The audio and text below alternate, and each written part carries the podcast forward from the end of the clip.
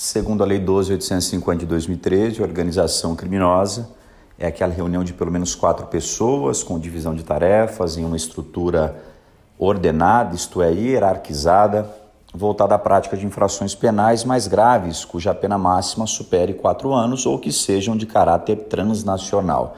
Esse é o conceito técnico de crime organizado ou de organização criminosa trazida pelo legislador em 2013, um conceito que é, choca lá com o conceito de 2012 e supera o conceito de 2012 trazido pela Lei 12.694 de 2012.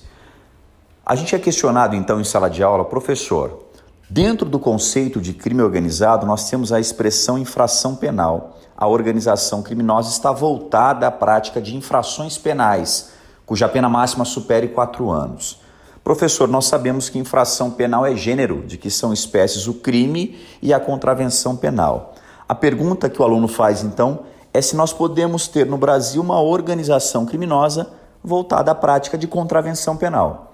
A primeira resposta é a seguinte: olha, isso aqui é de difícil visualização. Primeiro, porque as contravenções penais possuem penas irrisórias e dificilmente você vai encontrar, salvo raras exceções, uma contravenção penal cuja pena máxima supere quatro anos.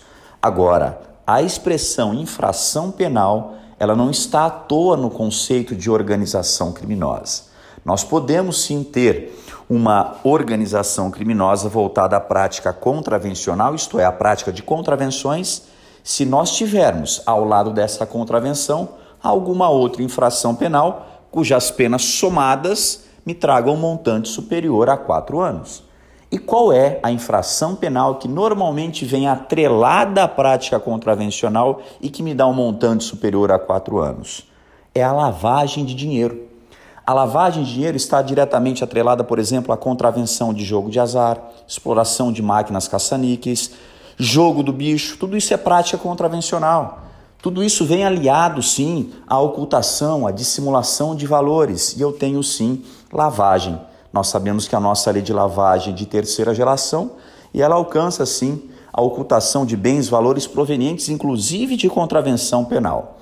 Então, se você, futuro delegado de polícia, futuro agente de polícia, se você quer encarar o jogo do bicho, se preocupe sim com a prática contravencional, mostrando no seu relatório os seus contornos, os seus personagens, mas se preocupe também em trazer para o campo dessa investigação a lavagem de capitais, aquilo que está sendo ocultado pelos bicheiros, porque aí você tem um crime grave punido com reclusão de 3 a 10 anos, você soma esse crime à prática contravencional e a depender, é claro, da estrutura organizacional do grupo, se é uma estrutura permanente, estável, com divisão de tarefas, com hierarquia, você agora pode chamá-los sim de integrantes de organização criminosa.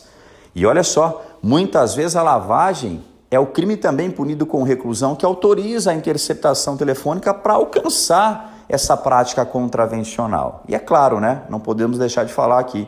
Se você tem o conceito técnico de crime organizado, você tem metodologia nova de enfrentamento do grupo, você trabalha com acordo de colaboração premiada, você trabalha com infiltração de agentes, com uma ação controlada facilitada, com apenas prévia comunicação ao juiz, você trabalha com captação ambiental, ou seja, você trabalha com tudo que tem de novo à sua disposição.